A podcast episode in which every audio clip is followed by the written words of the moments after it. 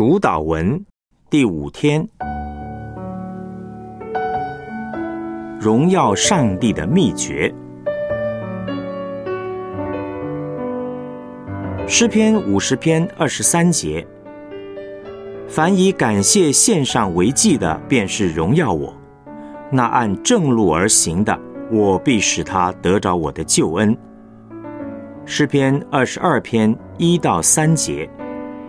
我的上帝，我的上帝，为什么离弃我？为什么远离不救我？不听我哀哼的言语？我的上帝啊，我白日呼求你不应允，夜间呼求并不助声。但你是圣洁的，是用以色列的赞美为宝座。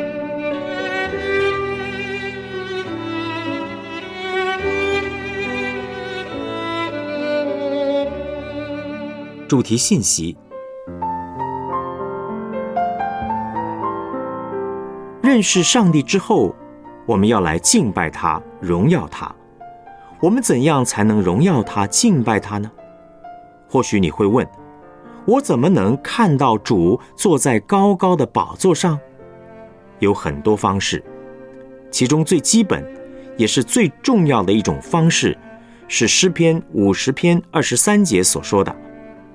凡以感谢献上为祭的，便是荣耀我；那按正路而行的，我必使他得着我的救恩。荣耀上帝，从感谢赞美开始。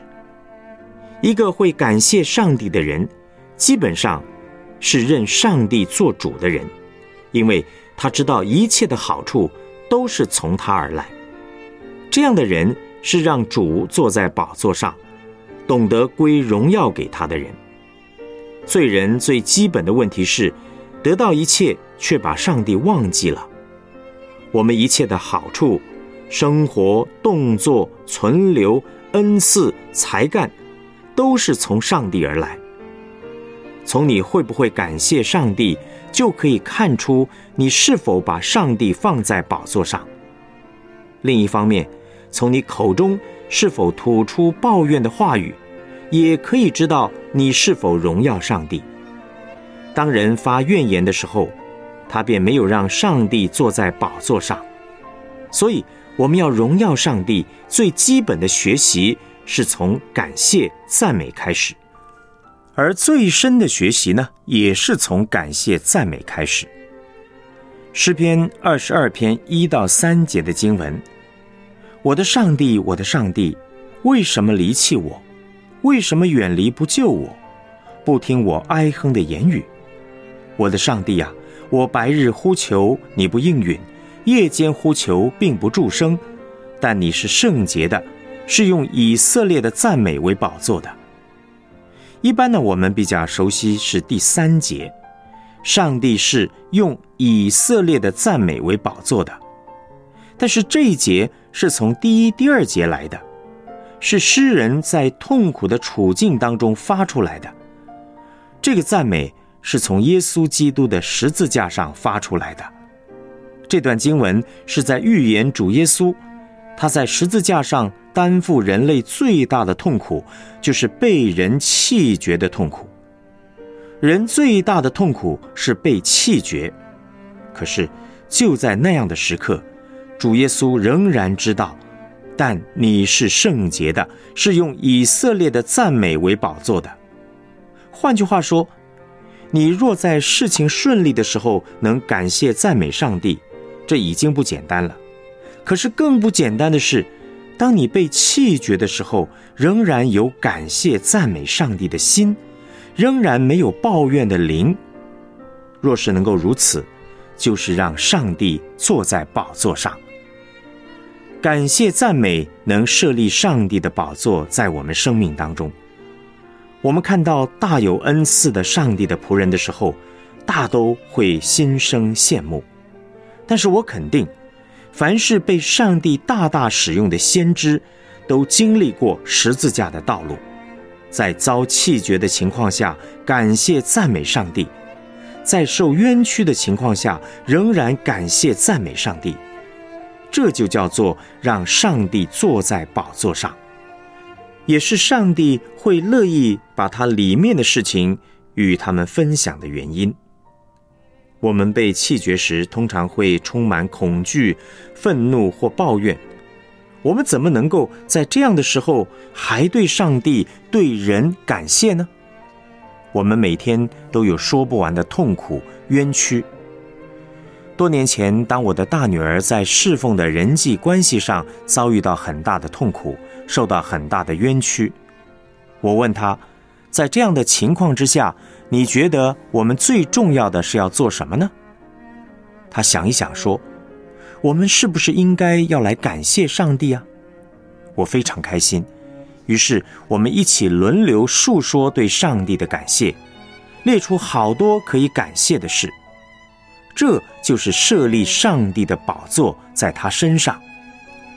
每一个服侍主的人都有被丢弃在弃绝之地的经验，我们都是服侍主的人。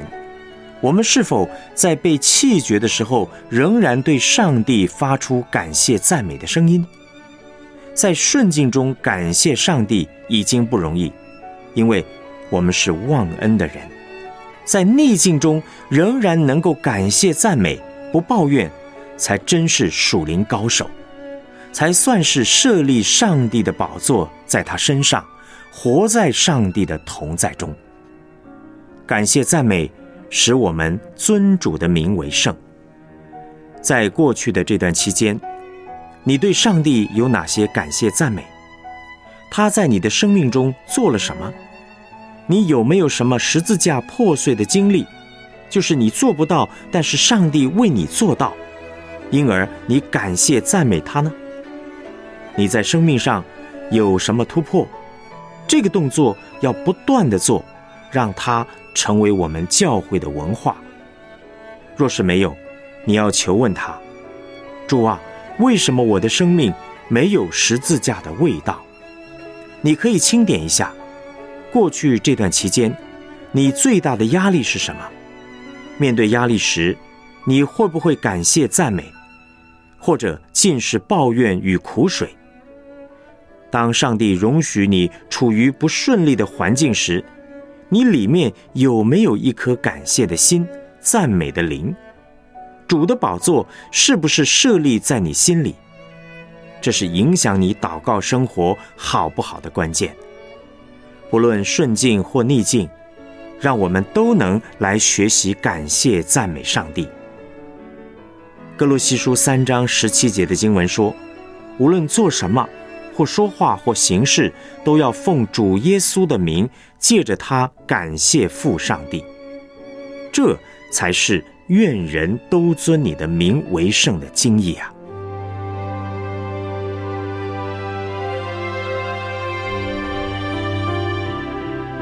我们来思想两个问题：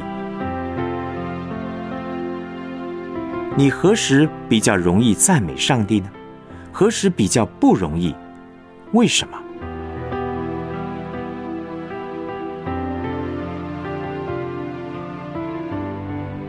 为着过去这周所面对的压力和挑战来感谢，设立主的宝座在你心中。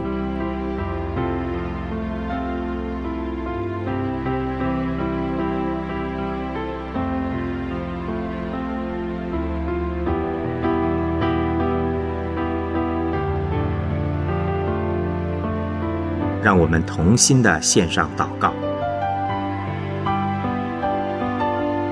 亲爱的主，我感谢你。我生命中没有一件事是突然的，都是你的恩典。你在我的顺境掌权，也在我的逆境掌权。我感谢赞美你，求你时刻提醒我，塑造我的生命有你十字架的味道，让我可以天天尊你的名为圣。奉主耶稣基督的名祷告，阿门。